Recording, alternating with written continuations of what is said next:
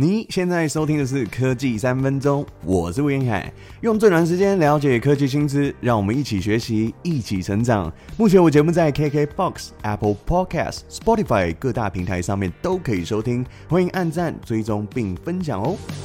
正值暑假的尾声，也刚好是毕业的求职季。这一集主要跟大家分享，如果你是今年硕士班毕业的新鲜人，刚好又是资讯专长。或是拥有资通安全啊、熟稔科技法律，或是精通国外资讯政策白皮书背景的朋友，绝对不要错过在八月二十七号已经挂牌的 MODA 数位发展部。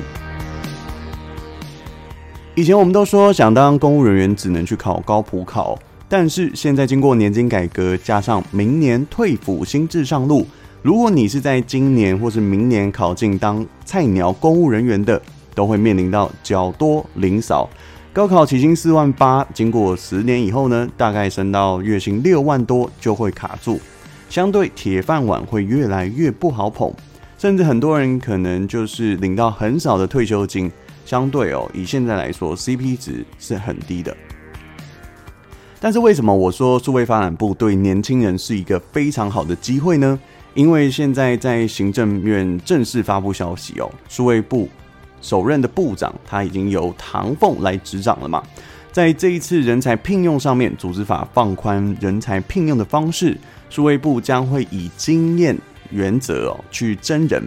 经历换学历的模式承认应试者工作资历，例如在数位社群、软体业等等哦，拥有四到六年以上的工作资历或是贡献，只要取得面试官的认同，即使学历比较低。仍然有机会被视为完成硕士或是博士的学位哦。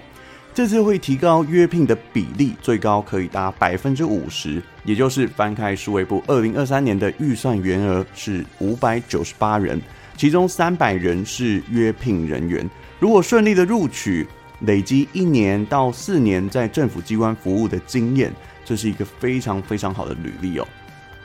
把数位发展部当成一个很好的跳板。接着就可以转往私人企业当主管，或是继续升学进修，把自己当成是海绵一样，把看到的、听到的都学起来。未来再转职，薪水至少都会提高一点三五倍以上。其实过去唐凤在行政院当政务委员的时候，就有采行类似约聘，还有跨机关合作这样子的一个模式哦。有个神秘的部门叫做 PDIS，PDIS。隶属于行政院，叫做公共数位创新空间，成员来自四面八方，集结产官学。或许因为大家都有工程师的相关背景哦，所以跟他们开会的时候，其实思维跟行动都动得很快，不会让人有一种传统公务人员的印象哦。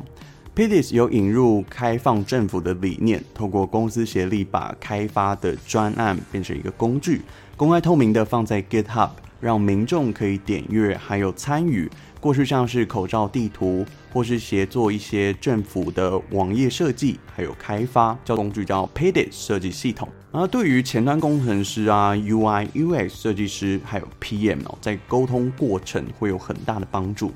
数位部这一次大举征才，明年预算高达两百一十七亿，因为办公室啊，还有很多硬体设备都还在整理。所以这次分为两个办公地点，部本部是原来 NCC 的北区监理处，位在小南门附近的延平北路上；另外一个中继办公室在星光办公大楼的部分楼层哦，租金一年半是七千万元哦。主要除了人事费用外，装潢软硬体的设备大多是全新购置的，所以被外界骂翻，也成为这一次的一个标靶。我们常说公司部门哦，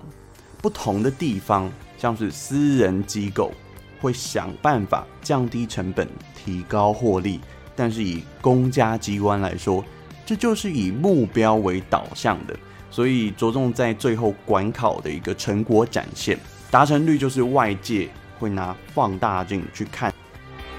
快速来看数位发展部的配置，总共底下有六司二署。第一个是数位策略司，它配合研拟国家政策数位发展的一个方针哦。第二个韧性建设司哦，成员大多都来自 NCC，还有经济部工业局的成员，他期望是提升政府的网络效能，还有发展的韧性哦。第三个是资源管理司，专责五 G 还有网际网络的参与。再来就是数位政府司，它成员大多来自原本的国发会资管处，提供的像是 iTaiwan 这个 WiFi 的服务，还有 ODF Open Office 的一个发展，还有 My Data 或是 Open Data 的资讯服务。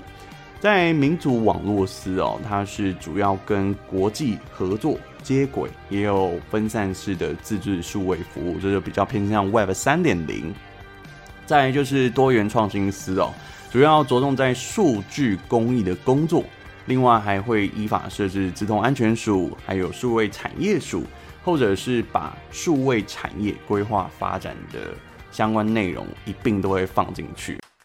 一个是大家比较好奇的，民主网络司旗下的多元宇宙科到底在做什么？当初听到的时候，我脑中浮现这一科的长官会很辛苦哦。在媒体的聚光灯底下，还有 KPI 不知道怎么定定哦。主要这个业务像是全球 Web 三点零未来这个分散式架构，还有呢元宇宙平台，像是虚拟实境 VR、扩增实境 AR 等等这些技术，他们要融合在这个科的业务里面，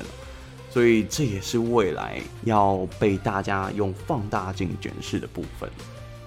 公司协力走到现在，还是会存在一些隐忧哦，像是这些约聘公务人员未来权限要公开到什么程度，还有未来有几项政策会先被推出来哦，像是内政部在去年七月要推行的数位身份证，在一百一十一年度还是有编列维护预算的哦。